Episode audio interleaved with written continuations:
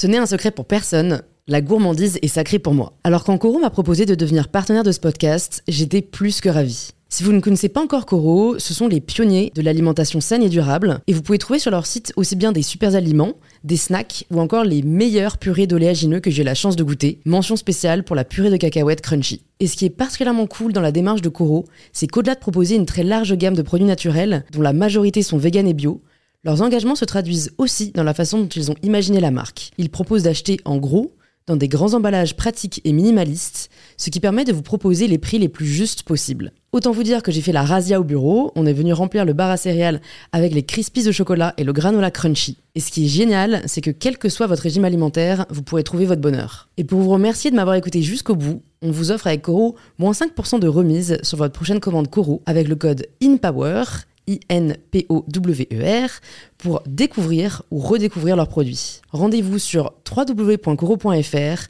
et surtout, régalez-vous.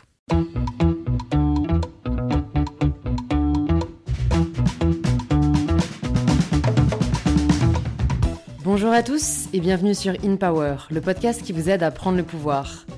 Chaque semaine, j'accueille des entrepreneurs, des artistes ou encore des athlètes pour qu'ils nous partagent leurs conseils pour prendre le pouvoir de sa vie.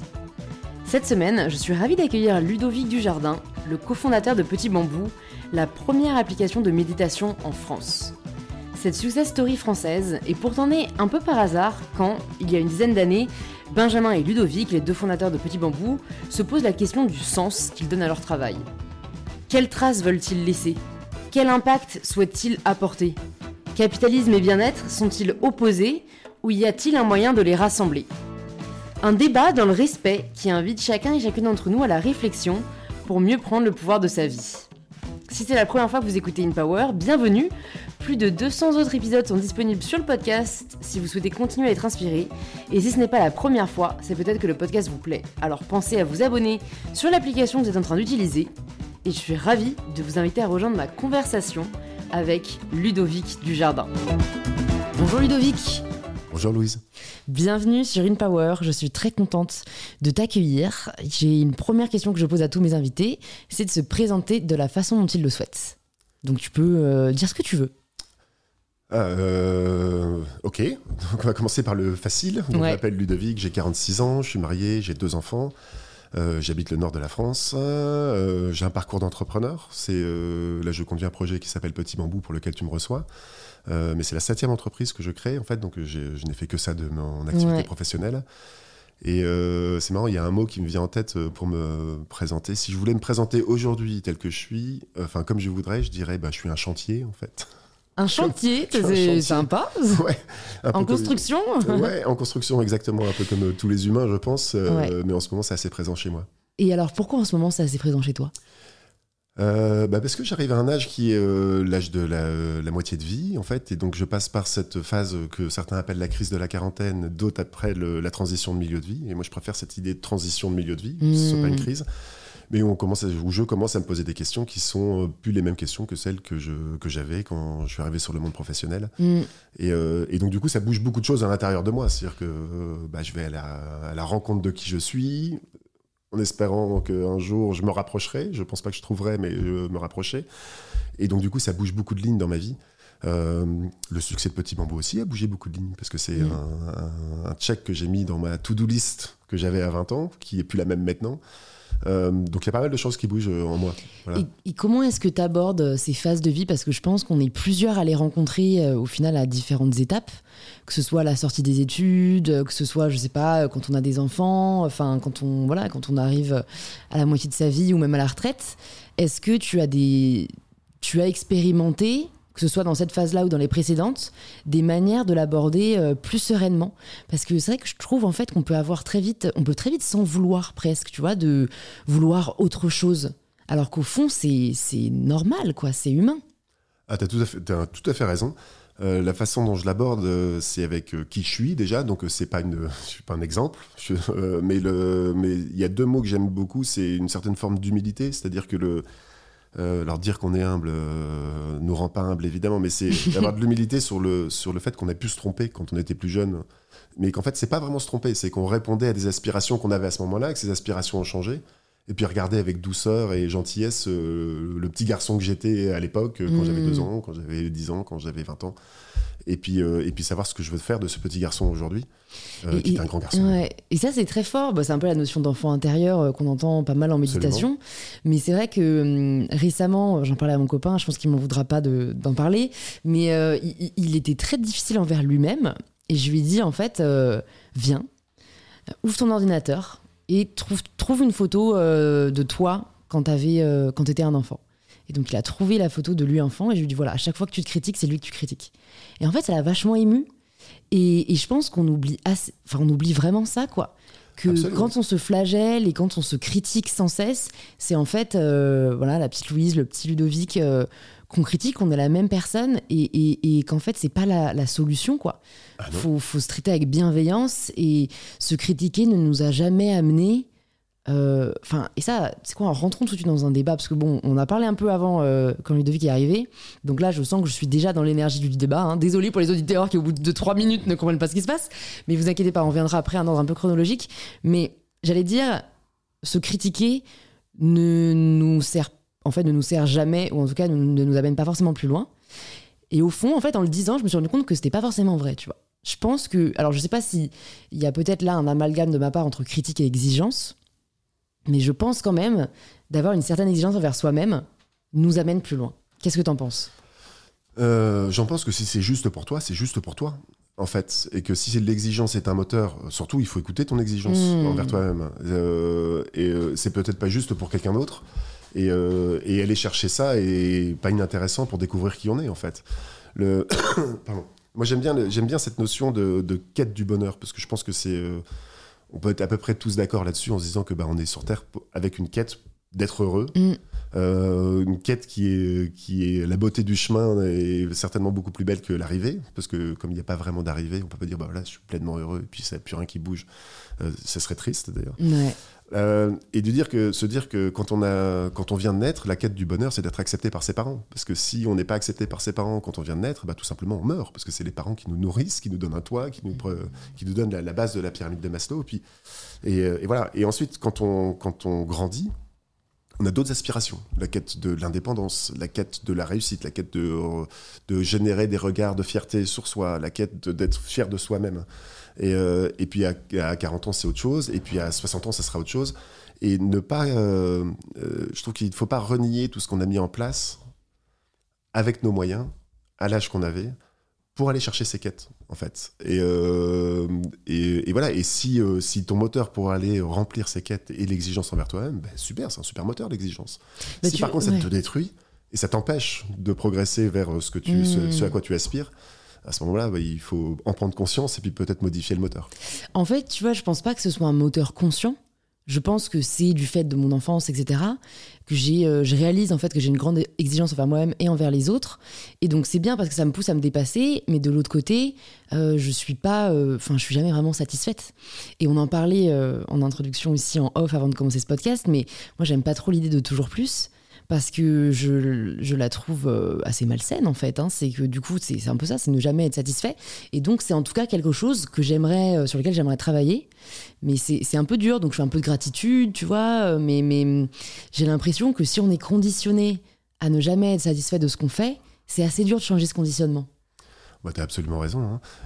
Et, prendre conscience que le monde qui nous entoure, c'est-à-dire les, les phénomènes extérieurs à nous, qui ne sont pas notre intériorité, mais extérieurs, nous amènent à toujours plus, enfin nous incitent à Mm. toujours plus, euh, c'est une réalité. Et ça nous oblige à aller chercher un peu à l'intérieur sur comment on reçoit ce toujours plus pour trouver l'équilibre là-dedans. Et j'ai envie de dire, euh, on vit ça... c'est rigolo parce que enfin moi j'ai une phrase qui me revient en tête d'une chanson d'un groupe qui s'appelle The Cure qui est, qui est Never Enough ils, ont fait une, euh, une chanson qui s'appelle comme ça et je l'écoute de temps en temps en me rendant compte que en fait est-ce que même moi je me dis c'est Never Enough avec mes enfants Never Enough pour ma femme Never Enough pour mon boulot et puis de temps en temps réinviter le Enough en fait? Mm. non là ce que je fais c'est bien Ouh. Et, et, et si c'est pas assez, c'est peut-être que je suis pas capable de donner plus. Mm. Et, euh, et si je suis bien euh, avec ce enough, à ce moment c'est bien. Si je suis pas bien avec ce enough, en me disant non, vraiment là, il faut que je fasse plus. Mais c'est un petit mouvement intérieur, ça c'est pas, c'est Mm. pas une injonction extérieure. Et ce petit mouvement intérieur, si j'arrive à l'écouter et à modifier peut-être euh, mon emploi du temps pour que ça soit enough quelque part sur un sujet qui me nourrit, à ce moment il faut le faire. Mais c'est vrai que l'extérieur nous dit never enough. Ouais, l'extérieur nous dit ça, et parfois, ouais, l'éducation, euh, la comparaison, et, et, et, quand tu disais, euh, bah, c'est peut-être que j'en suis pas capable, bah, moi, ça, c'est quelque chose que j'ai du mal à accepter, tu vois. C'est parce qu'on peut être capable de tout dans l'absolu, tu vois, si, si on l'apprend, euh, si, on, si on travaille. mais bon, après, c'est peut-être accepter qu'on n'a peut-être pas le temps de tout faire non plus, quoi. Absolument. Oui, bah, c'est un choix de priorité hein, sur ce qui nourrit. encore une fois, on répond à nos quêtes intérieures Hmm. et euh, elles sont pas toutes bonnes à, tout- à tous les moments. Et, euh, et voilà. Non, il y a des choses dont on n'est vraiment pas capable. Traverser l'Atlantique en apnée, on n'est pas capable. Ouais, ouais, c'est sur ça, je l'ai accepté. Ouais, ouais, ouais. Et euh, effectivement, gravir l'Everest, euh, aujourd'hui, j'en suis vraiment pas capable. Mais non, si je décide que c'est une de mes quêtes de faire ça, peut-être Mm. que je peux me rendre capable ou me rendre compte que je sais pas, mon cœur bat trop vite et donc il n'y a pas assez d'oxygène et que j'en suis pas capable. Et accepter cette limite-là aussi, comme non pas comme étant un échec, mais comme étant une partie de moi-même. Et c'est vrai que c'est intéressant ta notion de quête, je trouve, parce que en fait, je trouve que ça peut aider à, à poser ses priorités. Quand parfois ça peut être difficile, c'est de se dire, ok, en ce moment, c'est quoi ma quête? On a toujours une ou deux qui, qui dominent, et de se dire, bon, bah alors c'est ça que je vais mettre en valeur, et c'est ce à quoi je vais accorder le plus de temps. Et c'est ok du coup si ça en met une autre un peu en stand-by quoi ou de Ah oui. voilà et qu'après on la reprend. C'était quoi euh, tes quêtes euh, quand t'avais 20 ans? Ah, euh... T'as du temps Sois honnête. Du temps bah, bien sûr qu'on a du temps, on a une bonne heure Non. devant nous. Euh, Je crois que j'avais une quête qui était euh, m'indépendantiser, mais ça c'est une quête qu'on a tous à 20 ans. hein. C'est-à-dire Mm. qu'on passe du monde où on est, euh, on est euh, Logé, nourri, blanchi. Exactement, ouais. au monde où on est indépendant. Et l'indépendantisation vient aussi avec une certaine forme de liberté de pensée. Euh, euh, le, ma vraie quête, elle est, elle est étonnante. C'est très intime ce que, je- ce que je vais te dire, mais c'est euh, je voulais rendre mes parents fiers de moi à 20 ans. T'en mes avais conscience Non, pas du tout. Ouais. Pas du tout. Ça, c'est une réécriture a posteriori qui, ex- qui explique peut-être aussi mon parcours entrepreneurial. C'est-à-dire que je voulais créer quelque chose de mes mains avec mon indépendance qui rende mes parents fiers. Je me suis rendu compte, après quelques années de psychothérapie, le, que en fait, mes parents étaient fiers de moi depuis le jour de ma naissance. Et donc, en fait, c'était une quête que je m'étais imposée, moi, pour aller soigner peut-être des blessures que j'avais reçues quand j'étais enfant, euh, mais qui était assez vaine, finalement. Et euh, j'ai été confronté, mes parents, à cette quête euh, il n'y a pas si longtemps que ça, euh, enfin, il y a une petite dizaine d'années maintenant, non, moins que ça, non, six ans, leur disant, voilà, moi j'ai toujours, j'ai toujours fait mes choix pour vous rendre fiers de moi, et je pense que je n'ai pas reçu assez de fierté. Mm. Et alors, mes parents n'ont pas forcément très bien compris, parce qu'eux, ils étaient hyper fiers de moi depuis le départ. Donc, euh, ils n'ont pas bien compris, mais ils ont quand même accueilli ça. Ils ont accueilli ça, et euh, je me souviens de ma mère qui m'a pris dans les bras le lendemain, euh, qui m'a dit je, je sais plus si je te demande pardon ou je m'excuse, mais pour tout ce qui n'a pas été assez bien fait. Et j'ai trouvé ça chouette, parce qu'elle a accepté Mm. sa vulnérabilité, elle a accepté D'être faillible. d'être faillible, Mm. oui, elle a- et puis elle acceptait mon besoin en fait. Mm. Elle, était- elle, est- elle a pas du tout été dans une énergie, mais pas du tout, je suis fier de toi, mais qu'est-ce que tu racontes? Donc en fait, elle a accueilli ce que je vivais. Elle l'a soigné en disant que oui, elle n'a pas été parfaite. Mm. J'ai bien aimé ça, et euh, enfin j'ai bien aimé ça, puis j'ai surtout euh, oui bien aimé cette écoute et euh, cette écoute en profondeur du besoin de son de son Mm. petit Ludo de deux ans qui a, Mm. qui a eu ce manque de qui a vécu ce manque de fierté comme il a pu Mm. et voilà. Donc Et- euh, tu vois c'est ma quête de 20 ans, mais c'est ouais, très intime. hein. ouais, ouais, bah merci de l'avoir partagé. Et je pense que je voudrais juste souligner euh, ce que tu as dit par rapport au fait de pas forcément reconnaître les besoins, parce que ça me parle et j'ai vécu ça aussi euh, plusieurs reprises avec mes parents. Et, et- et en fait, je le dis à tous les parents ou futurs parents, c'est en fait ne remettez jamais en question l'émotion ou la parole que vous partage votre enfant. C'est en fait quand il vous dit que ça, ça l'a blessé. En fait, euh, ça sert à rien de lui dire. ça- voilà, c'est juste vrai, c'est sa vérité en fait. Ça sert à rien de lui dire mais non, t'exagères, je sais pas quoi. En fait, c'est c'est ce qu'il a ressenti et je pense que l'accueillir sera toujours plus bénéfique que de le renier parce que ça peut juste en, en plus créer encore plus de, de frustration ou de, de doute interne. Et, euh, et- c'est pas simple hein, de pas être sur la défensive quand on est parent et qu'on reçoit ça. j'imagine, j'imagine, Parce parce que, que, en fait- tu l'es maintenant, donc euh, tu te rends compte quoi. Ah oui, oui. Bah oui, oui. Non, je fais de mon mieux. Je fais de mon mieux. Faire de faire de son mieux, que peut-on vraiment exiger de plus que cela? Ouais. C'est une citation que j'ai dans mon livre et qui me tient beaucoup à cœur. Et, euh, et- et écoute, c'est l'occasion idéale de, de parler un peu de Montessori, parce que tu en as parlé, euh, enfin on en a parlé ensemble. Tu as du coup étudié, euh, c'était quoi toi, juste le primaire ou t'as fait plus longtemps? Juste le primaire. Ouais. J'ai pas fait la maternelle en Montessori, mais mes Ouais. parents m'ont mis dans, un, dans une école primaire Montessori. Mm. Et donc j'ai fait du CP au CM2. Ouais. À l'époque, on appelait ça 7e et 8, enfin 8e, 7e, je suis vieux. Donc je, je, cherche. Moi, déjà, je, je, suis déjà à la génération où on, a passé bac euh, L, ES ou, ou S et ça n'existe plus. Donc euh, ça fait. Ça Moi, j'ai un bac C. Ça fait mal. ah, comme mon père. ça ne ça, me rajeunit pas. euh, oui, oui, donc euh, oui, j'étais élevé dans une école Montessori et, et, je remercie beaucoup mes parents d'avoir fait ça. Mm. parce qu'évidemment, c'est pas moi qui ai choisi à 6 ans d'aller au CP Montessori, mm. mais ils m'ont mis dans cette école. Euh, enfin moi et mes frères et ma sœur d'ailleurs. Euh, euh, et, j'en ai tiré beaucoup, beaucoup de plaisir. C'est, quelque chose que, qui m'est arrivé plus tard, de, voir, de, comprendre tout ce que ça avait pu m'apporter. Et, là, pour le coup, quand tu parlais de d'exercice de gratitude, j'ai une énorme gratitude pour, de, pour mes parents d'avoir mmh. fait ça, de m'avoir mis dans ce type d'éducation. Ça me convenait très bien. Tu peux nous dire à quoi ça ressemblait un peu les journées dans une école Montessori? Alors moi, les journées de, dans, les, dans l'école Montessori, je me souviens que j'allais à l'école en courant. J'avais très envie d'y aller. Mm. Très envie d'y aller. C'était euh, c'était le lieu de, où euh, je pouvais être, euh, alors le mot est pas bon, mais boulimique d'apprentissage. Et il y a une notion dans Montessori que j'aime énormément, c'est qu'on peut aller à son rythme. C'est-à-dire qu'on n'est pas obligé de faire un exercice en mm. tant de temps. si on le fait plus vite, on le fait plus vite. Si on le fait moins vite, on le fait moins vite. Et il n'y a pas de bien ou de mal tant que l'apprentissage est intégré. Et, et, moi, ça m'a super convenu parce qu'il y a pas mal d'endroits où j'allais très vite. Et donc, du coup, bah, j'ai euh, euh, consommé ce savoir, enfin, consommé, intégré ce savoir, pas consommé du tout, mais. Et euh, donc, j'y allais en courant. je m'asseyais à ma table, on était sur les tables de 4, je me souviens, donc on travaillait par petits îlots de 4. Et puis j'allais chercher la boîte, la boîte d'apprentissage qui me plaisait. J'étais plutôt matheux à l'époque, donc j'avais une forte tendance à aller vers les maths et, peut-être aller moins vers les, les matières littéraires. Le, mais ça, c'est cool aussi, c'est vous qui choisissez. Ouais. Mais donc, si tu choisis de ne jamais faire de littérature, euh, t'en fais pas du tout. Alors, c'est ça, c'est le rôle de l'enseignant Montessori. D'accord. Parce que le rôle de l'enseignant Montessori, c'est de faire que tous les apprentissages soient, soient intégrés à la fin de l'année. Hmm. Donc, en fait, ils surfent sur l'envie, ils essayent de générer l'envie chez l'enfant en disant, mais en fait, tu sais, regarde ce je sais plus ce qu'on apprenait en français euh, à l'époque, mais regarde ce ou en histoire. C'est euh, poésie ou. Oui, ou regarde, je sais pas, l'histoire napoléonienne ou le. Ah, t'as été avec tes parents au château de Versailles quand t'étais étais euh, hmm. le week-end dernier. Bah regarde, on va Napoléon Château de Versailles n'ont pas grand-chose à voir, mais regarde, on va étudier Louis XIV. Et, du, coup, l'envie de l'enfant, parce qu'il a été euh, faire quelque chose pour est stimulé, et mm. va apprendre tout ce qui s'est passé là. Qu'est-ce que c'est que cette histoire de galerie des glaces? Qu'est-ce que c'est Qu'est-ce qui s'est passé là? Et, Ça me donne envie de retourner en primaire. Bah ouais, c'est absolument génial. C'est absolument génial. Et le et oui, et donc moi j'avais des enseignants qui étaient très, euh, c'était c'était très doux. C'était hyper bienveillant. C'était des classes étaient ultra calmes ultra calme parce que chaque, enfin, chaque enfant faisait travailler sur quelque chose de différent, donc devait respecter le travail de l'autre. Donc euh, les, professeurs, enfin les, professeurs, les enseignants Montessori étaient extrêmement exigeants sur le calme qui est nécessaire pour l'apprentissage. Et le euh, bref, non, en fait, c'est rigolo, j'ai des frissons quand j'en parle parce que j'ai adoré cette période. C'est euh, vraiment, mmh. c'est le, cette scolarité Montessori, je te dis, j'y allais en courant et je repartais euh, pas en traînant les pieds parce que j'étais content de partir aussi. J'adorais les récréations, évidemment. Hein. Mais, le, mais j'ai ce souvenir de, de d'avoir pu accéder à plein d'apprentissages à mon rythme, avec mon envie et, mmh. et voilà. Le, et, voilà, c'est juste ce que je trouve plus mes mots. et ce que j'aime beaucoup, après ça, bon, j'ai mis aussi mes enfants en Montessori.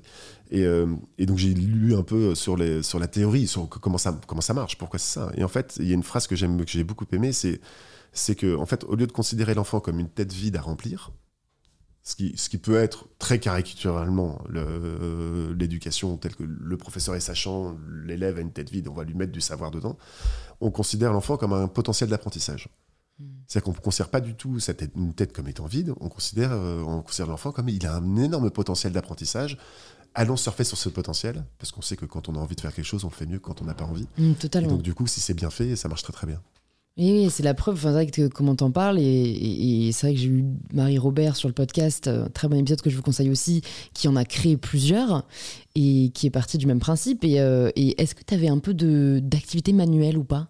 Ah, beaucoup. Parce que moi, ça, je trouve vraiment cool aussi, parce qu'il n'y a, pas une hiérarchie entre les matières académiques et les matières manuelles ou artistiques, comme il existe aujourd'hui une hiérarchie euh, en France, quoi. Ah bah là, il n'y a pas de hiérarchie dans l'apprentissage. Hmm. La hiérarchie, c'est l'envie de l'enfant. Donc en fait, euh, est-ce qu'une boîte de maths vaut plus qu'une boîte d'histoire euh, ou qu'un exercice de, de, faire ses lacets quand on est en, maternelle?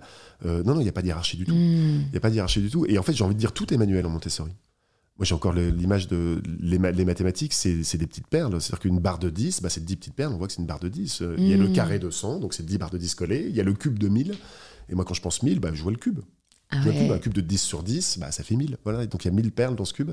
Et si on divise 1000 par 10, bah, je vois que je, je saucissonne une face, mon- quoi. Ouais, je, je, je tranche mon cube en disant, bah ouais, j'en ai 10 des, euh, des, des plaques de 100 pour 1000. Et donc, voilà. comme Donc ça que- développe aussi beaucoup le bon sens, quoi, mine de rien. euh, Carrément, tout est ouais. concret. Et vous êtes combien par classe?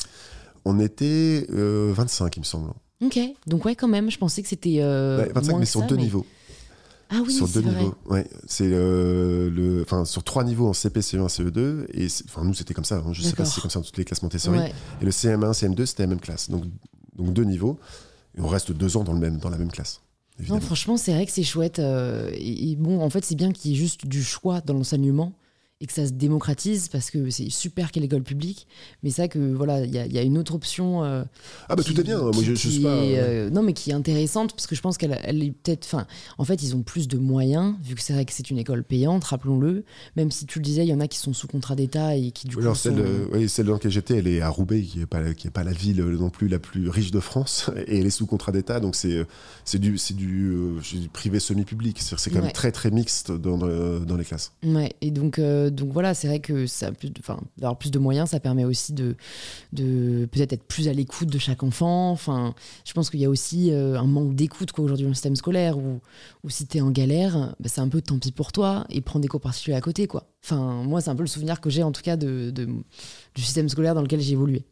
Alors j'ai pas beaucoup d'expérience de ça, Ouais. mais, euh, mais si tu le dis. Mais, mais t'as de l'expérience sur ça parce que du coup après en sixième t'es arrivé en collège normal. Oui. Et là, euh, t'as as vécu ta transition tout à fait normalement. Ça t'a pas fait bizarre euh, d'avoir euh, un rythme quand même plus bah, rythmé, plus cadré, où là c'est plus on te dit quoi faire et c'est pas toi qui choisis tout ça? En fait, si, si, ça m'a fait très bizarre. Ça n'a pas été si simple que ça. Parce que je prends un exemple euh, peut-être très trivial, mais euh, si on a besoin d'aller aux toilettes, en Montessori, on va aux toilettes. Ouais. C'est qu'on se lève, on, on pose sa boîte d'apprentissage. euh, Nous, c'était un petit collier, on mettait un collier, on allait aux toilettes. Et on ne demandait pas la permission au professeur. Mm. Donc il n'y avait qu'un collier, donc on pouvait y aller qu'un à la fois. Mais c'était nous qui décidions. Et quand je suis arrivé en sixième et que je voulais aller aux toilettes, bah, je me suis levé pour aller aux toilettes. Et là, le prof a fait hop, hop, hop, hop, hop. Qu'est-ce que vous faites, monsieur Dujardin Évidemment. Et, et en fait, là, il y a une question, il y a une incompréhension qui se fait. Et en même temps, on réapprend les règles bah, d'une autre, euh, d'une autre façon de, de vivre son éducation. Et euh, évidemment, on est obligé de s'adapter parce que de, on peut pas ne pas s'adapter. Et, euh, et tu vois, je, je mets le mot adapter. Je pense que c'est une des choses qui vient avec Montessori, c'est qu'on apprend, on apprend beaucoup l'autonomie et l'adaptabilité. Ouais. Et donc en fait, bah, on a, j'ai envie de dire, on a le skill adaptabilité en soi et on s'adapte, puis c'est tout. Mm. Voilà. Donc c'était, un peu dur, mais euh, Mm. j'étais, un- très bon élève jusqu'à fin, fin de seconde. Après ça, bon, l'adolescence est passée par là, et puis j'étais un peu moins bon élève. moins bon élève. Et du coup, bah, écoute, qu'est-ce qui t'a motivé euh, Est-ce que c'était vraiment uniquement la fierté de tes parents à entreprendre dès la sortie de tes études, hein, si j'ai bien compris? Dans quoi est-ce que tu t'es lancé du coup euh, au sortir de tes études? Alors je pense que vraiment la fierté, la quête de fierté était un moteur très très fort. Mhm. Très très fort. Encore une fois, c'est une, c'est une analyse a posteriori. Hein. J'avais pas du tout conscience de ça à 23 ans. Euh, euh, après ça, est-ce qu'il y a eu d'autres moteurs Euh, Oui, le- le- le- l'envie d'être indépendant, l'envie de, de pouvoir aller, de, de pouvoir se réaliser ou réaliser ses envies, ses projets, ses idées, c'est quelque chose que j'avais chevillé au corps. Et, euh, euh, et donc ça, c'est des bons, des bons facteurs pour être entrepreneur. C'est-à-dire que envie de réaliser quelque chose par soi-même. Mm. Et, euh, et en plus, est dans une quête de fierté, bah, ça, ça, amène, ça va amener à monter des entreprises. Le... J'ai pas eu que des succès, hein, évidemment. Parce que Mais, si- mais si parlons, j'en- parlons si- des échecs, entre guillemets, hein, Ouais. échecs, euh, parlons des expériences qui n'ont pas abouti comme tu le souhaitais. Bah, en fait, oui, c'est quand je dis que j'ai créé cette entreprise, souvent les gens disent Waouh, t'es un serial entrepreneur, c'est, c'est extraordinaire, euh, blablabla. blablabla. Et en fait, ça me touche pas du tout parce que je me dis que si Petit Bambou avait été la première, j'en aurais monté qu'une, évidemment. Ouais. C'est-à-dire que j'ai été de, d'entre- de- d'entreprise en entreprise. Alors, j'ai pas eu tant d'échecs que ça, c'est pas des, mais j'ai pas eu de grands succès non plus. Mm. Et en tout cas, j'avais pas nourri ce besoin de fierté, qui n'était pas nourrissable d'ailleurs pour mon aventure entrepreneuriale, qui était nourrissable parce que j'ai dit tout à l'heure, quand j'étais confronté à mes parents à cette idée. Là, tout d'un coup, c'est, soigné. Euh, euh, mais oui, j'ai toujours été plutôt dans le monde d'Internet. Euh, en fait, il se trouve qu'à la fin de mes études, je suis parti travailler dans la Silicon Valley pendant un an et demi. Mm. Et, Et alors, donc- ça t'a plu cette expérience? Parce que moi j'ai étudié là-bas aussi euh, Ah oui. brièvement. Ça m'a pas du tout plu. Je n'ai pas du tout aimé l'état d'esprit ni la culture. Donc je suis curieuse de savoir comment tu l'as vécu. Alors moi j'ai adoré. Ah j'ai adoré, mais je comprends tout à fait ce que tu dis parce que le parce que je pense que si j'y avais été il y a 5 ans, j'aurais pas aimé du tout. Ah ouais. Bah, c'était ce que j'ai fait. Et moi, c'était en 1999, et c'était avant la première explosion de la bulle Internet. Et là, il y avait un côté euh, Eldorado, tout est possible. Mm. Ouais, tout est à faire. Tout- euh, ouais, et il n'y avait pas encore. Si, il y avait déjà beaucoup d'argent dans la Silicon Valley, mais c'était pas encore euh, la quête de devenir le prochain euh, billionnaire ou le. Il y avait beaucoup d'énergie créatrice. Mm. Euh, Google existait à peine. hmm. Et c'est rigolo parce que j'ai travaillé dans le même bâtiment que Google d'ailleurs.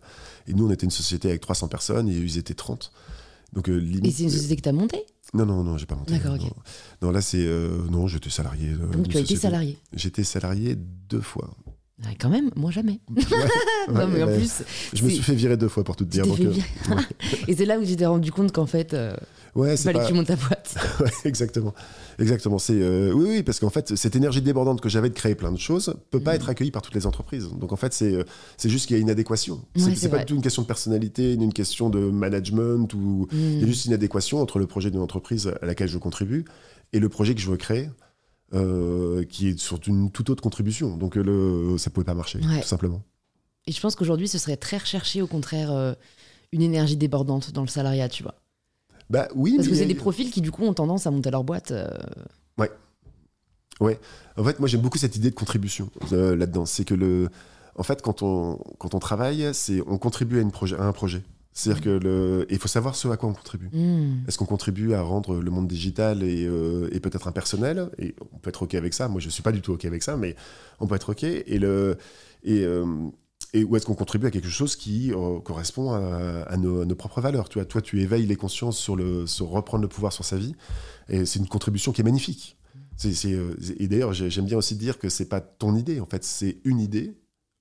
Et tu te mets au service de cette idée et tu le fais Tout à fait. avec, le, le- avec, enfin, avec tout ton talent et tout, tout, enfin, tout ce que tu, toute ta puissance, j'ai envie de dire.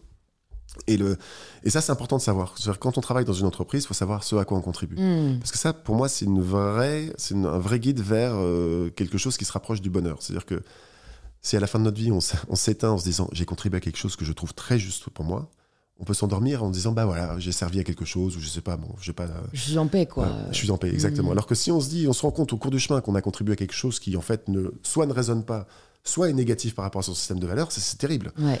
Et euh, donc moi, j'ai pas travaillé pour des entreprises qui euh, ne correspondaient pas à mes valeurs, mais, mais j'avais plus envie d'apporter ma contribution à ces entreprises-là. Donc en fait, euh, simplement, mon, mon chemin il doit s'écrire autre part. Autre part.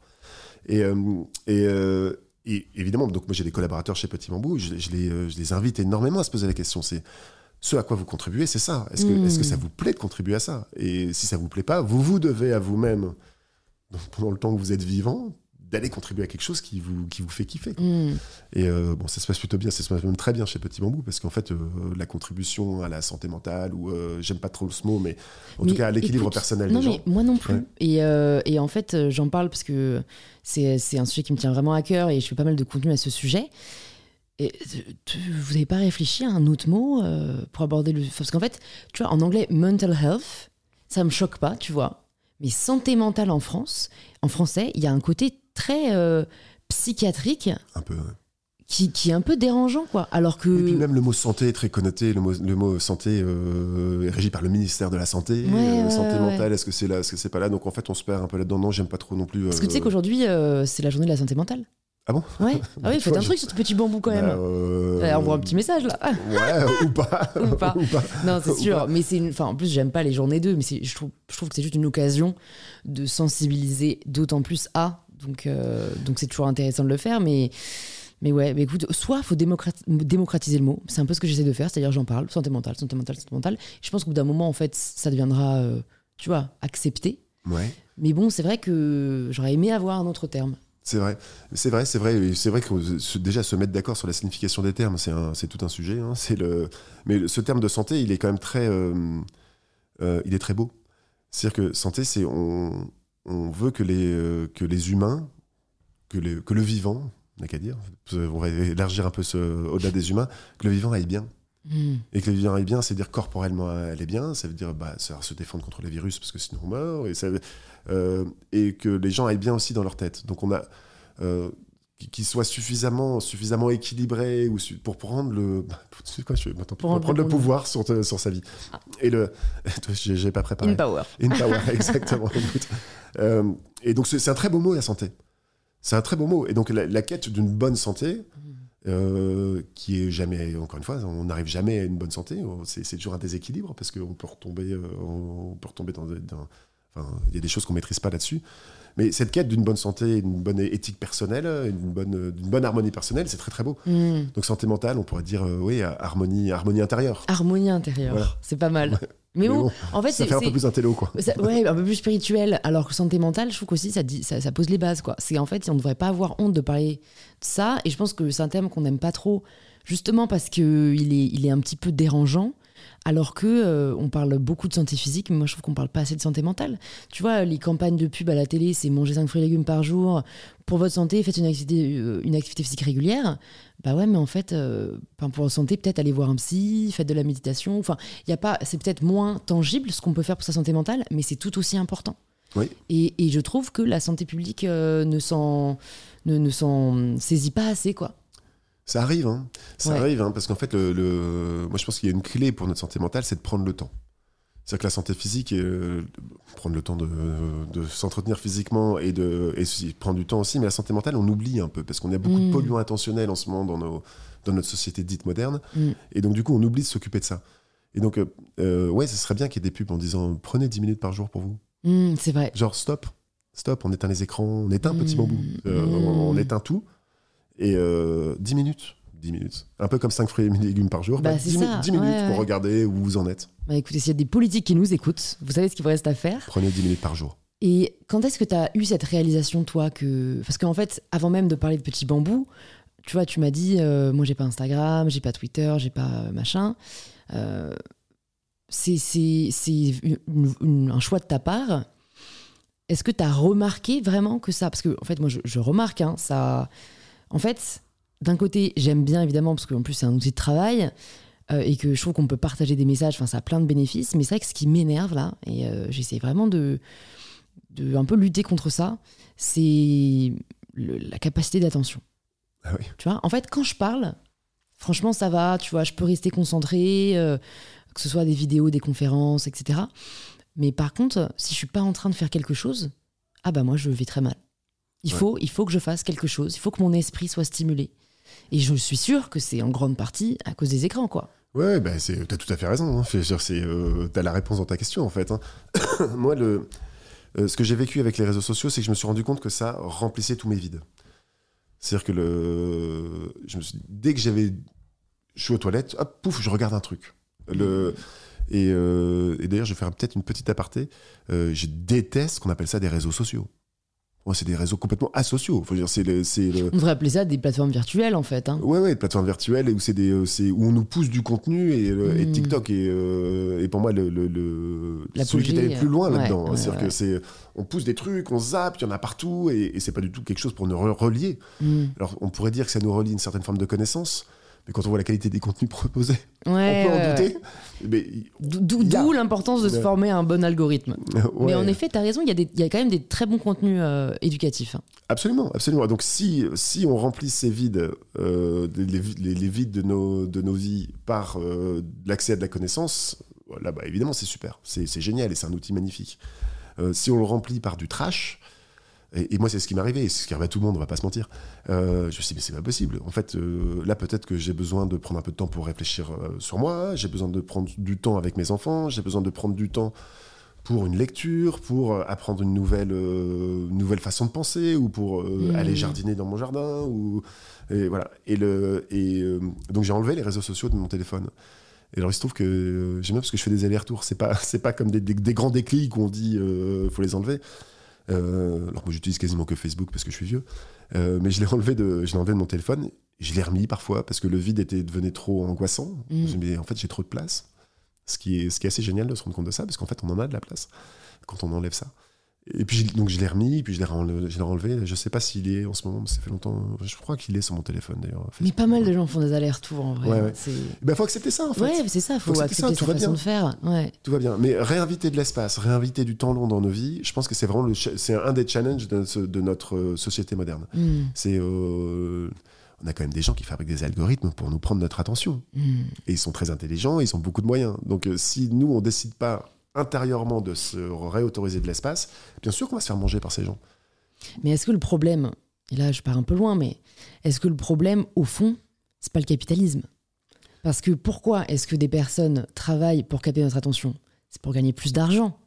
Et en gros, moi je dis pas, je suis pas anti-système du tout, mm. mais je trouve que en fait c'est un peu comme les entreprises. Je sais pas si Petit Bambou est une entreprise à mission, mais en fait je trouve ça super qu'ils aient développé euh, cette, euh, ce statut, parce que du coup c'est clairement voilà nous notre but premier c'est pas de faire du profit.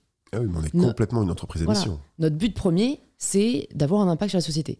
Et en fait si on était une société à mission, bien sûr l'argent te permet justement de développer ta mission, de développer ton projet, d'embaucher des gens. Mais là, le problème, c'est qu'en fait, notre société est quand même pas mal régie par l'argent pour faire de l'argent. D'où la nécessité de reprendre sa liberté là-dedans. Et de savoir à ce à quoi on contribue. Je vais reboucler sur ce que je disais. Quand on, quand on confie son pouvoir professionnel, son, pouvoir d'exécution professionnelle à une société qui ne correspond pas à nos valeurs, mm. en fait, on, on, abonde dans un système qu'on n'aime pas. Donc reprendre, reprendre sa liberté et reprendre ses choix pour soi me paraît vraiment hyper important. Et, euh, et, encore une fois, on va pas se flageller. Tu vois, euh, enfin, là, je vais peut-être partir un peu loin sur le capitalisme, mais c'est toi qui m'y invites. Le, en fait, c'est le, le rêve de la société tel qu'il a été, euh, tel qu'il a été imposé, peut-être, je sais pas, dans l'après-guerre, c'était la croissance. C'est la mmh. croissance qui nous apportera le bonheur.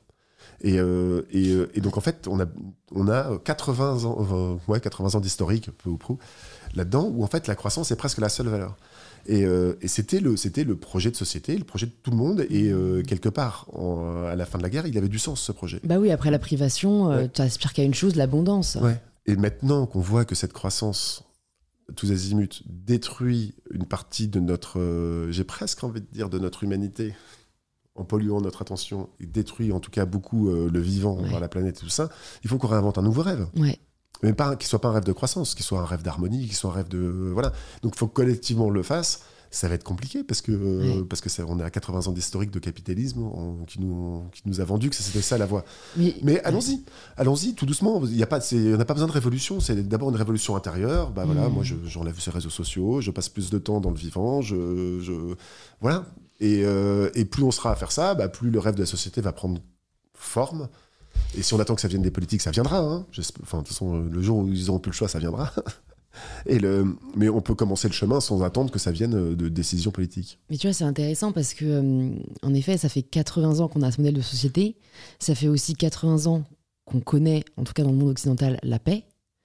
Est-ce que, au final, un modèle, un nouveau modèle de société n'apparaît pas qu'après une guerre? Euh, j'ai pas de réponse à ça. J'ai pas Je pense que c'est à ce moment-là qu'il faut réinventer euh, un rêve. Il faut de l'espoir, euh, une harmonie. Et c'est qu'en fait, là, je pense que comme. Bon, alors, il y a on la va guerre. pas souhaiter une guerre quand même. Hein. Non, non, on va surtout pas souhaiter une guerre. Mais de toute façon, il y, a, une guerre, malgré nous, en Russie et en Ukraine. Tu vois, c'est quand même des pays proches de nous. Et, et, et on sait pas ce que ça va donner. Et en fait, je pense que, en fait, je pense que c'est difficile d'instaurer un nouveau rêve dans une société qui n'est pas vraiment fracturée. Parce, parce qu'en fait, il y, aura toujours des gens pour fermer les yeux, il y aura toujours des gens pour dire non, mais là, euh, ça, va, ça va très bien, oui, il y a des problèmes, mais comme, comme euh, tout le temps, etc. Alors que c'est vrai qu'en fait, quand tu as une vraie rupture, d'ailleurs, c'est pas forcément une guerre, ça peut être, je sais pas, un vrai changement politique, ou ça peut être, euh, voilà, même un, un, événement climatique qui nous fera vraiment prendre conscience qu'il il faut peut-être qu'on ait un nouveau rêve. Ouais. Bah, tu as dit le mot, hein. pour moi, c'est conscience. Mm. moi, j'appelle vraiment de mes voeux que la transition se fasse de manière plus douce que ça peut euh, qu'une guerre ou qu'un désastre écologique ou que euh, est-ce que j'y crois ou pas? Genre, à la limite, peu importe. Mais bon, tu as la réponse à ma question. J'y crois pas beaucoup, mais, mais œuvrons quand même pour qu'il y ait une espèce de prise de conscience. En fait, il y, a quand même des indicateurs qui sont, qui sont incroyables. C'est-à-dire que le pays, pour moi, qui symbolise le plus la croissance, c'est évidemment les États-Unis d'Amérique. L'espérance de vie descend aux États-Unis. Mm. C'est-à-dire que enfin, c'est complètement incroyable. Qu'on et le, le, le, bonheur, le produit, de, enfin le bonheur brut intérieur, je, sais ouais, sais plus comment ils appellent bah, ça, descend aussi énormément. C'est-à-dire que en fait, la croissance n'a pas amené, n'est pas liée, corrélée au bonheur, n'a mm. pas livré ce qu'elle était censée livrer. Mais peut-être qu'elle a livré la paix. Mm. Donc en fait, il faut pas jeter le bébé avec l'eau du bain. Bah oui, bien euh, sûr. Mais Et puis elle a quand même permis euh, d'augmenter le niveau de vie, mais elle a creusé les inégalités. Donc en fait, il n'y a pas de modèle parfait hein, dans tous les cas. Si augmenter le niveau de vie pour générer du malheur, en fait, ça sert à rien. Ouais, c'est vrai. Allons cultiver nos tomates. Ouais, c'est ira beaucoup mieux. Et alors, quand je dis ça, souvent on me dit mais oui, t'es gentil, mais toi t'as réussi et vous avez raison. En fait, euh, c'est que j'ai joué ce jeu-là aussi. Mm. j'ai joué ce jeu-là pour rendre mes parents fiers, mais c'est aussi un jeu de croissance jeu que j'ai arrêté de jouer là, il y a bah, petit moment, on n'a jamais vraiment joué ce jeu-là, mais euh, parce qu'on a pris conscience un peu avant, notamment grâce à notre pratique méditative. Mais mais, euh, mais oui, moi j'appelle, j'appelle qu'il y a une, révolution par la conscience. C'est-à-dire qu'on dit non, c'est pas possible de tuer tous ces animaux, c'est pas possible de détruire notre environnement euh, dans lequel on vit. On, est en train de scier la branche sur laquelle on est assis, ce qui est mmh. incroyable.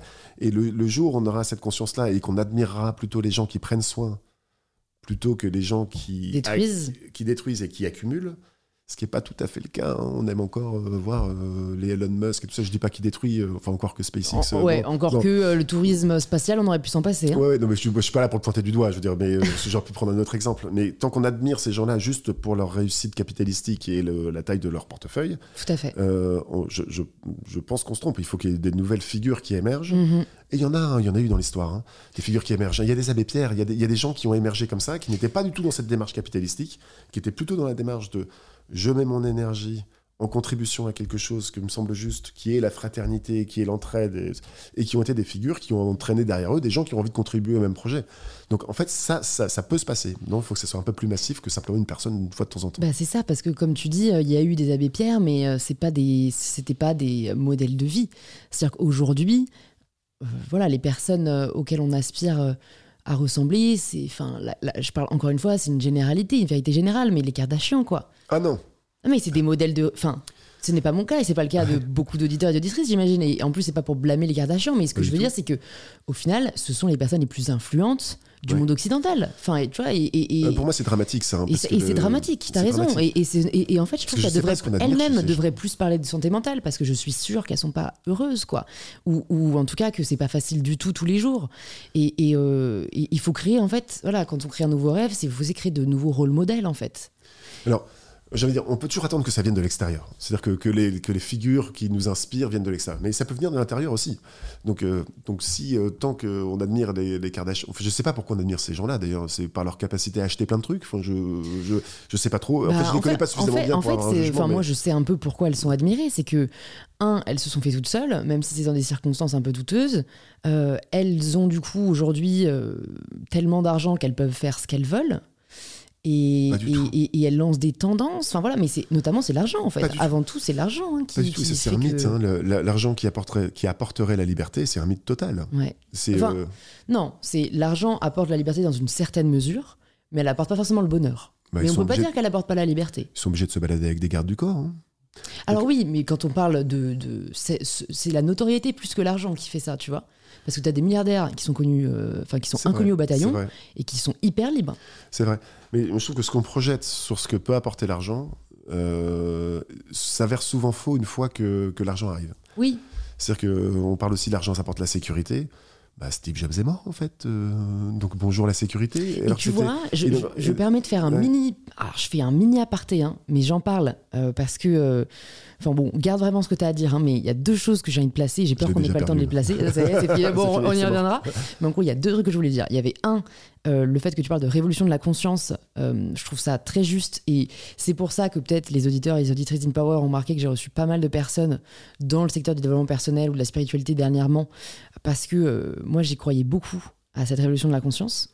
J'en reviens pas mal J'en reviens pas mal, mais je suis contente d'avoir exploré et je pense qu'il y a des bonnes choses à prendre, notamment cette histoire de conscience. Et je pense que c'est pour ça qu'il y a pas mal de gens qui en parlent aujourd'hui, parce qu'ils veulent créer une vraie révolution, une nouvelle reconnexion au vivant. Mais tu vois, euh, euh, notamment, notamment médicalement parlant, en fait, je pense que c'est assez dangereux. Le discours euh, assez, assez naturel, on va dire, qu'on entend, je dis pas qu'il n'y a, y a rien à apprendre, mais tu vois, j'ai découvert moi que Steve Jobs était mort de son cancer parce qu'il était persuadé qu'il pouvait les guérir avec des jus de carottes.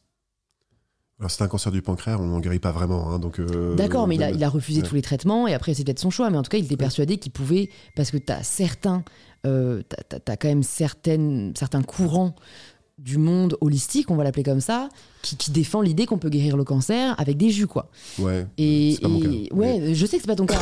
et, c'est d'ailleurs très bien d'en parler, mais voilà, je voulais juste dire ça. Je sais même plus pourquoi. Hein. Non, mais c'est bien ce que tu dis parce qu'en fait, enfin, c'est, euh, il m'appartient pas de juger ce que tu dis, mais je trouve ça très bien ce que tu dis.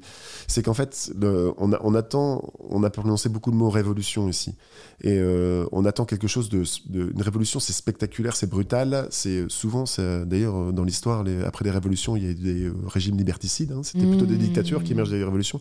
Donc, euh, Bah, on peut enlever le R. ouais, exactement. En fait, c'est pas Évolution une révolution. C'est-à-dire que c'est pas, c'est pas euh, l'allopathie en santé ou les jus de carottes. En fait, bien sûr que c'est les deux.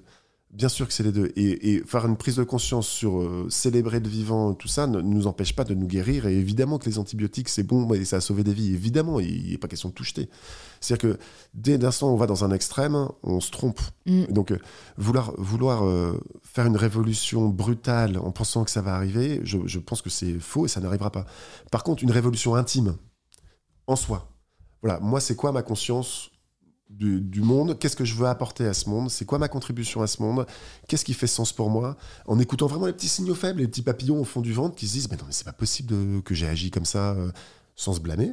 Disant, Par contre, je- par contre, j'invite un nouveau comportement pour que euh, ça change. Et plus on sera à faire ça, plus on fera. euh, moins on consommera de, de- de- de produits qui sont nocifs pour la santé, mieux on se portera, voilà, et mieux la planète se portera, et voilà.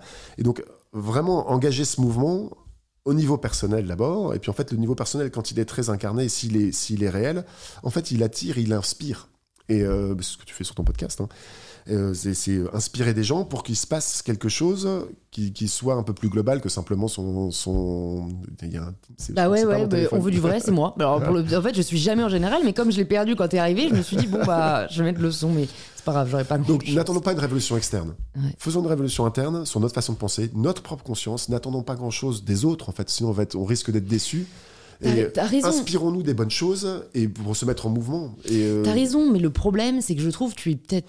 je, je te, te trouve, et Dieu sait que je suis naïf, mais je te trouve trop naïf sur la capacité des personnes à s'auto-conditionner ou s'auto-discipliner, on va dire, parce que faut pas sous-estimer le rôle de l'influence. Des rôles modèles. Et donc en fait, tant qu'il n'y aura pas de nouveaux rôles modèles, ben, en fait, tu vois, des personnes qui n'écoutent pas ce podcast, et ben en fait, elles vont regarder, elles vont continuer à regarder les Kardashians et elles vont continuer à aspirer à avoir euh, beaucoup d'argent et à accumuler et, et- à, faire l'amalgame entre euh, le matériel et le bonheur. Et, et donc je pense qu'il y a aussi un vrai rôle, mais de pas mal d'acteurs en fait. Pour moi, bien sûr, ça vient de nous. Et de toute façon, commençons à agir en nous-mêmes parce que voilà, comme ça au moins on gagne du temps. Mais tu vois que les médias relaient aussi peut-être plus de figures engagées ou en tout cas de, de, de- de ce dont on est en train de parler, euh, que les politiques en parlent aussi et, et- et parlent de croissance responsable. Et enfin, tu vois. Et je pense qu'il y a un rôle en fait à toutes les strates, tu vois, de la Absolument. société. Absolument, mais euh, j'appelle vraiment ce que tu dis de mes voeux. Mais, mais euh, je veux. euh, mais c'est peut-être quelque chose qui, qui résonne en moi, c'est que je veux pas cultiver la frustration que ça ne se passe pas, ou utiliser la frustration du fait que ça ne se passe pas pour pas commencer par moi. Oui. Non, mais et ça, et ça, tu vois, je trouve ça génial, notamment par rapport au problème environnemental. Parce que je crois que j'en ai parlé dans ce podcast, mais moi, je suis revenue d'un festival il y a pas très longtemps euh, avec d'autres créateurs de contenu. Et en fait, euh, je passais le dîner euh, un peu essayer de les convaincre de parler de, de, de protection euh, écologique quoi, euh, sur, sur leurs réseaux sociaux. Et en fait, c'est vrai qu'il y avait pas mal de personnes, bah, on vient pas du même milieu social et tout. Et hum, en fait, il y a- un mec, euh, Fares, euh, qui je me suis super bien entendue, euh, et, qui me disait, mais en fait, Louise, moi, je. En fait, enfin. pourquoi je me ferais chier à changer mon mode de vie et mon mode de consommation, alors que dans tous les cas, il y a plein de gens qui le font, et que Amazon ceci, et que Coca cela, et en fait, ça sert à rien. En fait, c'est très dur, tu vois, de leur dire, euh, si, si, ton petit pas, il contribue à l'humanité. Mais moi, je leur dis, écoutez les gars, on parle en plus, voilà, on parle de personnes qui ont des millions d'abonnés, etc. Donc, euh, euh, vous avez un rôle à jouer, mais c'est vrai que c'est un peu dur de leur, de leur dire, enfin, tu vois, pourquoi lui il se priverait de prendre l'avion, alors qu'en fait, derrière, euh, t'en as qui se privent pas, et notamment des puissants, tu vois. Et c'est un peu ça leur discours. Mais donc, j'aime beaucoup ce que tu nous partages là, parce que toi, tu dis un peu, ben moi, j'attends pas que les autres agissent. En fait, j'agis à hauteur de ce que je peux faire, parce qu'au moins comme ça, je, je contribue, quoi. Absolument, c'est agir à sa propre puissance. C'est-à-dire que si, si on a beaucoup de puissance, il faut agir beaucoup. Donc on attend des puissants qu'ils le fassent. Euh, moi, j'ai une certaine forme de puissance quelque part. Toi, tu as une puissance ici médiatique. euh, agir à sa pleine puissance pour, pour euh, bouger ça. J'ai quand même une réflexion par rapport à ce que tu dis sur le. Enfin, c'est pas du tout en opposition, tu vas voir, c'est vraiment. Oui, mais ça- même ça- si ça l'était, tu pouvais. hein. ça va dans le même sens. C'est c'est le. En fait, moi, je, je pense que quand on agit, et, enfin, quand c'est un mouvement qui vient de l'intérieur et qu'on agit aussi petit euh, soit notre contribution, c'est-à-dire que oui, moi, je prends un avion tous les 4 ans max. C'est mon contrat avec moi-même et ça, ça baissera. Euh, en fait, c'est un kiff. Et donc, j'ai presque envie de dire, si vous le faites pas pour la planète, si vous le faites pas pour les autres, si vous faites, faites-le pour vous. C'est un kiff. C'est un kiff de se dire, j'ai contribué à ma mesure A. Et, donc, et donc, se connecter à ce kiff et à cette, euh, cette douceur qu'on se fait à soi-même de faire ça. Et, euh, est-ce que, est-ce que ça nous apporte? Je, prends, je sais pas, j'ai peut-être un exemple un peu couillon, mais on est en voiture, enfin je roule en vélo maintenant, mais euh, c'est un exemple que je prends depuis longtemps. On roule en voiture, si on s'arrête pour laisser traverser quelqu'un qui, euh, qui, est pressé ou une vieille dame, en fait, à qui on fait plaisir? Est-ce qu'on fait vraiment plaisir à la vieille dame qui traverse ou est-ce qu'on se fait plaisir à soi? Quand la vieille dame passe et puis et dit merci monsieur, alors que moi j'ai un rendez-vous et je suis pressé comme tout le monde, euh, voilà. Si on reçoit le merci monsieur, à qui c'est le, plaisir, il est celui qui s'arrête. Mm. Et la vieille dame dit bah, c'est super, euh, il y a, au vieux monsieur hein, évidemment, c'est super, il y, a, il y, a, des gens qui s'arrêtent et tout ça, mais moi si je me connecte à ce que ça me fait de m'être arrêté et d'avoir laissé passer cette dame, et eh ben ça me fait du bien. Mm. Pourquoi je me priverais de ce bien? Parce qu'il y en a d'autres qui passent euh, et qui klaxonnent et puis euh, voilà. Le, se connecter au kiff de faire sa part, tu vois, et, à sa propre puissance et si on n'est pas très puissant, ben, euh, il y a plein d'endroits où je suis pas puissant, ben, je le fais quand même à ma puissance, même si elle est petite. Et si elle est grande, ben, surtout, il faut le faire grand. Se connecter au kiff est un moteur formidable. Et donc, le, encore une fois, ne, dire que se connecter à la frustration de voir d'autres personnes prendre l'avion m'empêche de vivre mon kiff que moi je ne prends plus. Mmh. Tu vois ce que je veux dire Ouais, ouais tout à fait. Et donc, c'est passer par, le, passer par ce kiff, passer par ce plaisir que qu'on se fait à soi-même en contribuant. Mmh. Mais pour ça, il faut être convaincu. Pour ça, il faut que ce soit un mouvement d'intérieur. Voilà, il faut que ce soit, ça vienne vraiment d'une. Mais on va être obligé de le faire, le mouvement d'intérieur. Ah ouais. de, notre planète euh, en train de mourir. Donc il y a un mmh. moment où on va être obligé ouais, de se connecter. Ouais, Donc. Euh, non, mais c'est vrai que c'est un peu. Euh, vite. Ouais, ouais, c'est un peu frustrant en fait de. de de pas voir d'action de grande ampleur euh, de la part de, de, personnes de qui on l'attend quoi. Mais plus il y aura de mouvements intérieurs individuels, mmh j'ai presque envie de dire, si on prend un système politique, plus il y a de gens qui pensent ça et qui ont éveillé leur conscience, plus les votes se dirigeront vers des gens qui, euh, qui portent ces sujets-là. Donc, euh, donc faisons-le pour voter pour les bonnes personnes, ouais, dire, ouais. qui, qui, qui, existent peut-être et qui osent pas parler. Mmh. Parce que, Ou qui n'ont pas envie d'aller en politique parce que ça n'a quand même pas l'air très sympathique, oui. hein, mais on a oui, besoin de vous. ouais, exactement. Soyez, exactement. on les critique courageux. beaucoup, mais euh, est-ce qu'on voudrait du job? Je suis pas. Ouais, ouais, c'est ça. Non, bah, moi j'en ai, j'en ai bien conscience. Bon, alors parlons quand même un peu de Petit Bambou. Euh, qu'est-ce qui t'a. Pourquoi? Qu'est-ce qui t'a motivé à créer Petit Bambou? Et même avant ça, qu'est-ce qui t'a motivé à créer la page Facebook? Que tu as créée avant, petit, avant, avant l'entreprise alors oui, alors j'ai créé une page Facebook parce que, parce que je savais comment créer des communautés. Donc je me suis dit, donc c'était dans mon, c'était dans mon engagement professionnel précédent. Qui était? Qui était une société qui s'appelle Archipelago Publishing, qui faisait des sites internet de contenu et euh, qui avait un modèle, un modèle, euh, un business model publicitaire. D'accord. C'est-à-dire qu'on faisait du trafic euh, sur, le, mmh. sur, le, site et puis on vendait de la pub. Euh, c'était pas ma meilleure contribution. Le, encore que je l'ai fait avec des gens très bien. Donc euh, du coup, on a, on, a, on a, bien fait ça. Bon, bref, donc j'avais appris à créer des communautés euh, pour générer du trafic sur les sites, et je me suis dit, bah, je vais utiliser cette, euh, cette compétence de savoir créer des communautés Facebook pour un projet perso. Qui, qui, est très connecté à ce que je viens de dire. C'est, tu fais des transitions qui, enfin, tu me facilites toutes mes transitions. Ah bah, c'est gentil. Qui est de faire ma part. Faire ma part, c'était d'essayer de, sur cette page, de parler de philo, de parler de, de kiff, de parler de petites choses de la vie qui réenchantent le quotidien c'était faire une espèce de d'îlot de d'îlot de ben, Marie-Robert fait ça mais elle fait ça beaucoup mieux que moi. Je, je, la lis tous les jours je suis complètement fan de ce qu'elle fait. Euh, de, de, de, petits de petites choses qu'on lit et qui font du bien. Voilà. Donc je me suis dit je vais faire ça. J'ai pris j'ai pris cet avatar de petit bambou euh, et c'était un projet qui était euh, j'aime bien dire ça parce que c'est vraiment c'est il y a pas mal de gens qui me croient pas mais c'est vraiment vrai. C'est je voulais pas du tout que ce soit un projet professionnel. C'était un projet perso. Mmh. c'était ma page. J'avais décidé de jamais gagner de l'argent avec ça. euh, c'était euh, juste pour le kiff de, de, de, partager des choses positives. Et en fait, ce qui s'est passé, c'est que mon associé est venu me voir trois ans après ou quatre ans après euh, cette page. Alors, cette page a eu beaucoup de succès, il y a eu un million de fans. On n'appelait pas ça encore influenceur à l'époque, mais euh, ça ressemblait à ça. Ouais. Euh, sauf que comme je vendais pas de pub ni rien, je voulais pas de revenus, bah, c'était influenceur. Il bon, y a pas mal d'influenceurs qui, ouais. qui, font même pas de. Bon, voilà, très ouais, bien. Et, très bien. Et mon associé est venu me voir. Lui, il, avait, il s'était mis à méditer pour des raisons qui sont les siennes. Euh, qui vous, vous, vous connaissiez avant ah, On se connaissait depuis 20 ans. On se connaissait depuis 20 ans.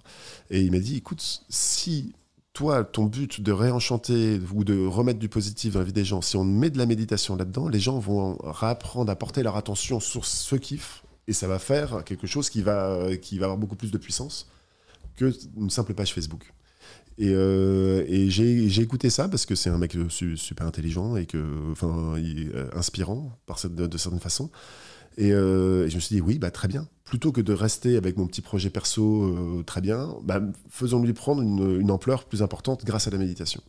Et donc, on a, on a construit ce projet Petit Bambou, euh, sur- donc, qui est une application maintenant qui est connue comme une application de méditation de pleine conscience, mais qui va un peu plus loin que ça, en fait. hein. Nous, ce qu'on veut, ce qu'on veut c'est euh, c'est participer euh, de notre mieux en fabriquant un outil à, euh, aider les gens qui cheminent vers l'équilibre à trouver des bonnes choses. Ça fait une phrase un peu complexe, mais il y a beaucoup de choses dans cette phrase. C'est-à-dire qu'on n'est pas du tout en injonction, on ne dit pas du tout il faut méditer. C'est bien de méditer, normalement on ne dit pas ça. Euh, ça arrive que des fois il y ait des, des choses qui partent de, du, du département marketing que je ne contrôle pas et donc que je vois pas, mais normalement on ne dit pas euh, la méditation c'est bien. Mm. On ne dit pas que tu as besoin de méditer. On ne dit pas, euh, on dit pas qu'il faut absolument, je ne sais quoi, pour mieux dormir, méditer, ça sera super, faut être moins stressé. Ça, C'est pas du tout notre, notre énergie. Notre énergie, c'est de faire un outil pour que ceux qui ont envie de méditer, c'est pas nous qui leur donnons l'envie, c'est eux qui ont envie de méditer, trouvent le meilleur outil. Donc on a, un fabricant de, on est, des artisans. Voilà, on est des artisans d'un outil. On fabrique un outil. On n'est pas des, on promeut pas la méditation. Alors, en vrai, la méditation a fait beaucoup de bien, nous a fait beaucoup de bien, moi et mon associé. On a, on a, inclus ça dans notre chemin de développement personnel à une place qui, euh, qui est la sienne. Et, euh, et donc, si on me dit est-ce que la méditation c'est bien, bien sûr je vais dire ça. Mais, mais Petit Bambou en tant qu'entreprise, c'est pas ça. Petit Bambou, c'est le, le meilleur outil pour que ceux qui ont envie de méditer, enfin le meilleur, dans toute, toute modestie évidemment. Non, mais c'est, on essaye. C'est le fait- premier on en fait- tout cas en France. On fait de notre mieux pour que ce soit le meilleur outil, pour que ceux qui ont envie de méditer trouvent les bonnes ressources. Et ça, c'est vraiment né du coup de la volonté, enfin de l'association de tapage et de euh, ton associé Benjamin, qui s'est Ouais. dit en fait, euh, essayons de, le- de toucher encore plus de gens au quotidien. Bah oui, il y a, y y un peu de ça. Alors c'est pas du, tu vois, tu parlais de la bataille du toujours plus. euh, où, moi je le dis en anglais parce que je suis un métalleux, donc euh, j'écoutais un peu Led Zeppelin et une chanson qui s'appelle The Battle Forevermore. Donc euh, je, je cite comme ça. C'était pas du, c'était pas du toujours plus. C'était du, euh, Toujours mieux non, c'est plutôt une démarche qui est, c'est couillon si on peut bien le faire, de pas le faire. Ouais. C'est-à-dire que si on s'appelle l'abbé Pierre, c'est couillon d'aider que deux personnes. Si on a la Mm. puissance de créer ce mouvement, faisons-le. Sinon, en fait, on est, on, presque on ne se respecte pas soi-même de pas y aller euh, à fond. Donc, Mm. euh, donc euh, Benjamin a une grande capacité. euh, Enfin, euh, on a tous les deux, enfin, je pense des, des- des- des capacités d'exécution qui font qu'on pouvait donner vie à ça. Ouais. On s'est dit, bah, c'est complètement con de pas le faire. Ce serait couillon. Si on peut apporter ça, apportons-le et apportons-le du mieux qu'on peut. Et, le, et là, j'aime bien dire ça aussi. Moi, j'avais jamais médité avant de commencer Petit Bambou, tu vois. Ah ouais? Ouais, j'avais jamais médité Avant de commencer la page ou l'application? Avant de commencer l'application. Ah ouais, d'accord. Ouais. Parce que tu disais que la, méditation avait pris une, une place dans votre vie. euh. Bah oui, mais ça fait, ça fait 7 ans du coup. Le- Oui, quand Benjamin venu me voir avec la méditation, j'ai ouvert des grands yeux. J'ai dit, mais euh, what? Qu'est-ce que tu me parles avec ta méditation Euh, Ok. C'est quoi, c'est quoi cette histoire? Il m'a dit, essaye, tu vas voir. Et donc en fait, j'ai essayé la méditation dans le but de découvrir la méditation. Mhm. Pas pour mieux dormir, pas pour être moins stressé, bah voilà. Donc euh, juste pour découvrir, et comme je fais confiance à, Benjamin sur ces sujets-là, euh, sur beaucoup de sujets d'ailleurs, ça, fait- ça fait, ça fait genre, euh, je te passe des petits messages Benjamin, il y a plein de trucs sur lesquels je te fais pas confiance, c'est pas du tout ça. Euh, je me suis dit, bah, si lui, été bien pour lui et qu'il veut m'inviter à essayer, c'est... C'est bah, que ça vaut le coup, quoi. bah. Allons-y, quoi, Ouais, allons, allons ouais. découvrir. Et en fait, donc la méditation, elle s'est invitée dans ma vie doucement, sans objectif, autre que découvrir ce que c'était. Et ça a fait des, ça fait des changements euh, qui, sont, qui sont notables pour moi, dans ma qualité de présence, etc. Enfin, bref, je sais pas Bah, tu, tu peux en citer quelques-uns? Peut-être ce que t'as apporté, toi, la méditation? Ah, Alors, ça m'a apporté. euh, J'ai dit qualité de présence, je pense que ça englobe pr- pratiquement tout ce que ça m'a apporté. C'est-à-dire que quand je suis avec mes enfants, je suis avec mes enfants. Là, je suis avec toi, je suis pas en train de penser. euh, bah, alors maintenant, quand je sais pas, je suis en train de me dire, tiens, il faut que je reprenne un train. Oui, patati ouais, ouais. Mais j'y pensais pas du tout avant de. Ah, ça, c'est euh, génial. Et Donc, donc, de quel- concentration aussi, en fait. Concentration, ouais, c'est c'est une pratique qui, euh, c'est un entraînement attentionnel en fait. hein. Mm. Donc le, oui, donc ça, ça m'a apporté vraiment beaucoup. Ça m'a apporté pas mal de choses aussi sur la. Alors c'est des mots tarte à la crème, on parle toujours de bienveillance, gna, gna, gna, tout ça, m'embête, mais c'est quand même des très beaux mots. C'est quand même des très beaux mots. Et notamment, j'adore les exercices de gratitude. Tu, as- tu as cité tout à l'heure que toi, tu faisais des exercices de gratitude. J'adore ça parce que c'est la gratitude, c'est sortir de son ego ou de son besoin pour aller se connecter à ce qui fait que ce qui fait qu'on est là là maintenant. Toi, tu, tu m'as invité sur ton podcast, bah, je suis une super gratitude. Ça me permet de vivre ce moment-là, plutôt que de dire bon, euh, je suis centré sur les messages que je dois passer ou je sais pas. euh, je, suis venu sans agenda du tout. Moi Et donc ces, ces exercices de gratitude, euh, le- euh, je trouve que c'est génial de se connecter à l'autre plutôt que se, se connecter par son intériorité à l'autre, en reconnaissance, plutôt que se connecter à ses propres besoins pour nourrir quelque chose, c'est un exercice que peut-être, je sais pas si plus de gens doivent le faire, mais je trouve qu'on on devient assez égocentré par nos sociétés où on est un petit peu connecté du, vive- enfin, du vivant et du social par ces réseaux dits sociaux, que j'aime bien appeler réseaux sociaux. Et euh, bah, se reconnecter à l'autre, c'est quand même vraiment chouette. Et l'exercice de gratitude est pas mal. Il y a des très bons exercices de gratitude en méditation. Alors évidemment, je suis petit bambou, donc il y en a sur petit bambou, mais il y en a dans toutes les applications de méditation. Si vous, ça vous semble intéressant pour vous d'aller explorer cette notion de gratitude, euh, je vous invite à le faire parce qu'il y a quelque Mhm. chose qui change dans, dans la façon de, de, de vivre avec les gens. Oui, et puis de, de- mais je trouve aussi, même d'un côté très égoïste, euh, euh, la gratitude, ça permet, enfin moi je sais que ça me permet de sortir du, bah, du ressassement. C'est que même si j'ai passé une journée difficile, je vais essayer de trouver trois choses pour lesquelles je suis reconnaissante. Et en fait, ça te permet de te dire ah bah en fait c'était pas c'était pas si merdique que ça parce que comme il y a un biais cognitif qui fait qu'on se concentre plus sur le négatif que le positif, c'est assez facile quoi de rester un peu enfermé là-dedans. Mais en fait, c'est vrai que si tu prends du recul et que tu te concentres sur euh, ce qui t'a fait du bien, que ce soit voilà une discussion, un sourire, euh, un plat, ça m'arrive aussi souvent. Ouais. Euh, ben ouais, en fait, c'est c'est juste chouette. Ouais, et des choses toutes simples. hein. Toutes simples. hein. Acheter une baguette de pain, être. être- Et elle était chaude, elle était tiède, sortie du four, euh, le kiff. Exactement. Et peut-être et le boulanger a mis toute son âme pour faire le meilleur pain en Mmh. fait. Et donc euh, évidemment qu'il y a une transaction, donc on paye le pain, donc il y a une transaction, on donne de l'argent, il donne une baguette. Donc peut-être que la personne qui reçoit l'argent peut être- avoir de la gratitude pour nous de choisir son pain. Nous on peut avoir de la gratitude pour la personne pour euh, pour le tout le talent qu'elle a mis pour qu'on ait un pain qu'on aime bien. Ouais. Et, et donc et que la transaction monétaire ne remplace pas ça. Mmh. Donc réinviter cette gratitude. Alors ça fait pas euh, pas dire oh, merci merci à chaque fois parce que c'est relou. non, mais c'est ça. ça, c'est quelque chose dans l'intérieur de dire bah en fait il y a pas mal de gens, il y a, y a quelqu'un qui a fait pousser du blé, qui a euh, moulu le blé pour faire de la farine, il y a quelqu'un qui a choisi la bonne farine, qui s'est levé tôt le matin, qui a fait euh, cuire cette baguette et cette baguette m'a coûté 1,15€ mmh. et, et moi je prends plaisir, elle croustille et c'est canon et, et en moi j'ai de la gratitude pour toute cette Ouais, chaîne. ouais. Et en plus, on apprécie même plus euh, l'après quand on la mange et tout, quoi. Donc c'est. Carrément, plutôt que de bon rester dans le exercice. Ah, elle est un peu chère quand même, 1,15€, Ouais, avant le pain c'était moins cher.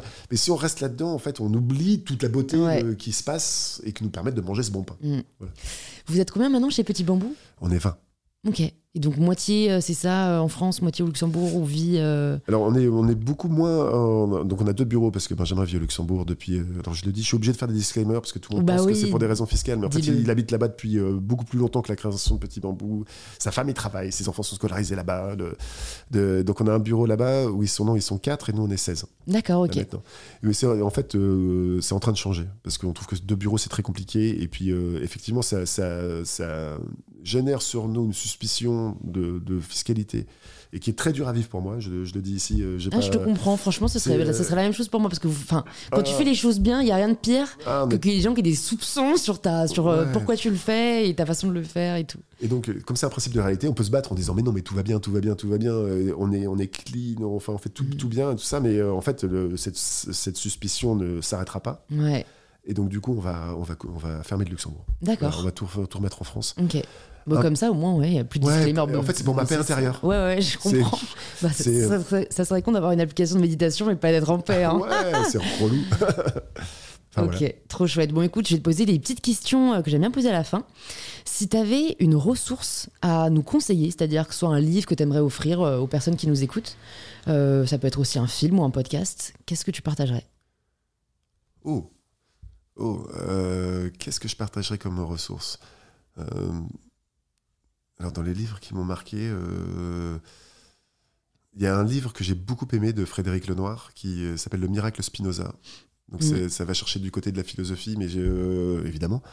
Mais c'est, euh, j'aime beaucoup ces livres de vulgarisation des philosophes. Ouais, parce que comme moi-même je ne suis pas entraîné beaucoup à lire de philosophie parce que c'est très dur à lire les gens qui me l'expliquent et qui me font découvrir des notions des notions avec mes mots euh, mon- mon- ça m'a beaucoup marqué donc euh, le miracle Spinoza est un très très bon livre Euh, en ressources euh, oh là là bah, franchement, Ouais. tu nous as déjà passé un super livre, hein, donc bah euh, voilà. très chouette. Si tu pouvais entendre quelqu'un sur In Power, qui est-ce que ce serait? Alors en fait j'ai écouté un de tes podcasts je sais que tu allais me poser cette question donc j'ai préparé mais euh, pff, du coup l'énergie a changé L'énergie a changé. C'est pour ça qu'il faut jamais préparer. en ouais, fait. exactement. Donc, je vais pas dire ce que j'ai préparé. C'est mieux, ce sera plus spontané. Euh, euh, moi, j'aime beaucoup le rock and roll. Ouais. et inviter un rocker, ce serait cool. Euh, ce serait cool, ça change un peu, ce serait un peu plus disruptif. ce serait un vrai Et, euh, défi, ouais. donc moi, le, le- le- le rock que j'écoute, c'est, ça se trouve plutôt Hellfest que, qu'au Zénith de Paris. Encore que, enfin, il y en a beaucoup aussi du métal au Zénith de Paris, mais peut-être qu'un groupe comme, euh, ouais, non, tu, tu, tu, tu l'auras jamais. Mais si j'ai quelqu'un, j'adorerais écouter James Hetfield, qui est le chanteur de Metallica, qui, est- qui, qui, qui a beaucoup de. De quelle origine, du coup? Il est américain, Ok, américain. américain, euh, mais peut-être le pendant, c'est un groupe qui s'appelle Gojira. Ce sont des Basques euh, qui euh, sont. C'est un très gros groupe Mm. pas moins connu en France qu'aux États-Unis. C'est un très groupe c'est très connu aux États-Unis, mais ils sont basques.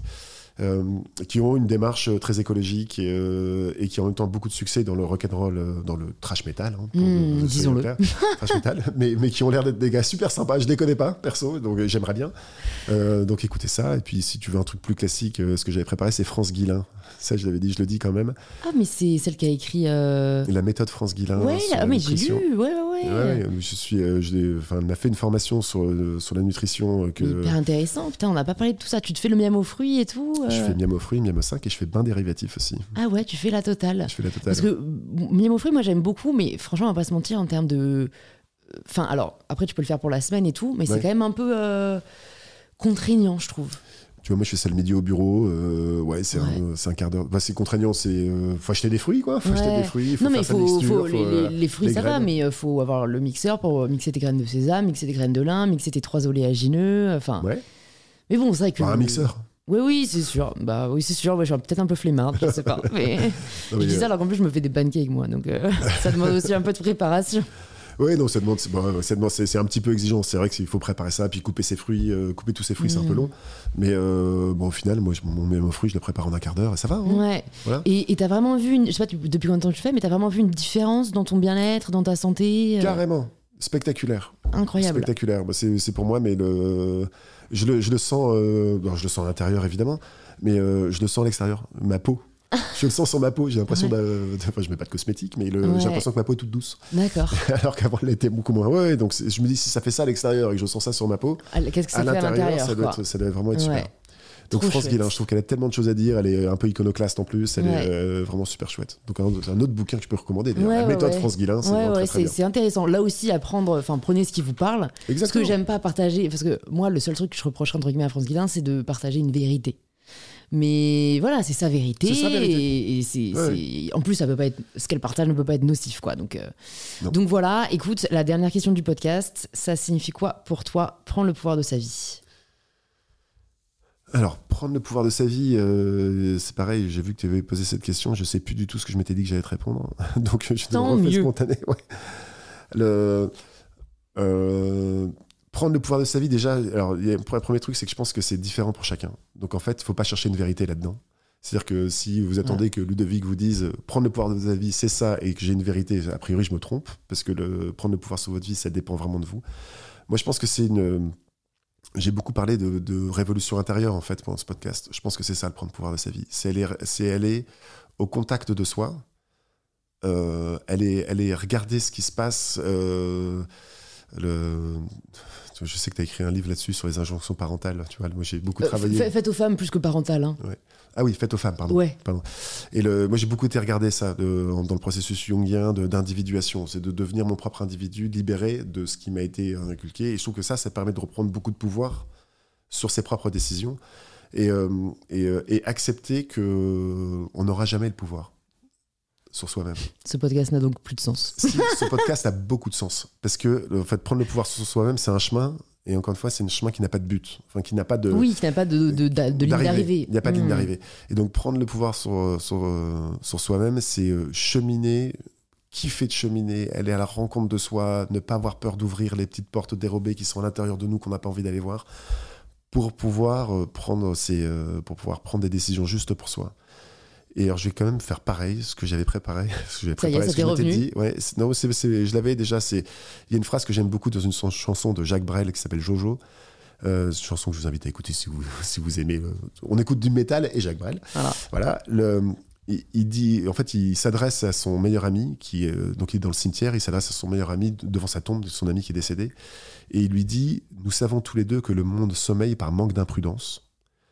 Et donc, reprendre le pouvoir sur soi-même, c'est aussi aller oser quelques imprudences pour aller à la rencontre de soi-même, que ce soit des imprudences entrepreneuriales ou dans son métier ou dans son couple ou dans son quelques imprudences qui font que la vie euh, que la vie reprend toute sa saveur et que et là si c'est nous qui qui euh, qui qui sommes au pouvoir. Ouais, qui qui qui invitons cette imprudence, à ce moment-là on, on reprend beaucoup de pouvoir sur sa vie. Super, bah merci Ludovic, j'ai passé un très bon moment. Je suis sûre que les auditeurs et les auditrices aussi, surtout les vrais qui sont là jusqu'à la fin, Bon, du coup, si jamais ils veulent te contacter, t'as pas Twitter, t'as pas, as pas, si t'as Facebook, mais Facebook, t'as LinkedIn ou pas J'ai LinkedIn. Est-ce qu'on t'écrit sur LinkedIn? Oui, sur LinkedIn. Allez, envoyez un petit message à Ludo si jamais euh, cet épisode vous a plu. Euh, je vous invite aussi à découvrir Petit Bambou. Je mettrai tout ça dans les notes du podcast. Euh, vraiment, moi, j'entends vraiment que du bien et, et, ma grand-sœur l'utilise depuis des années.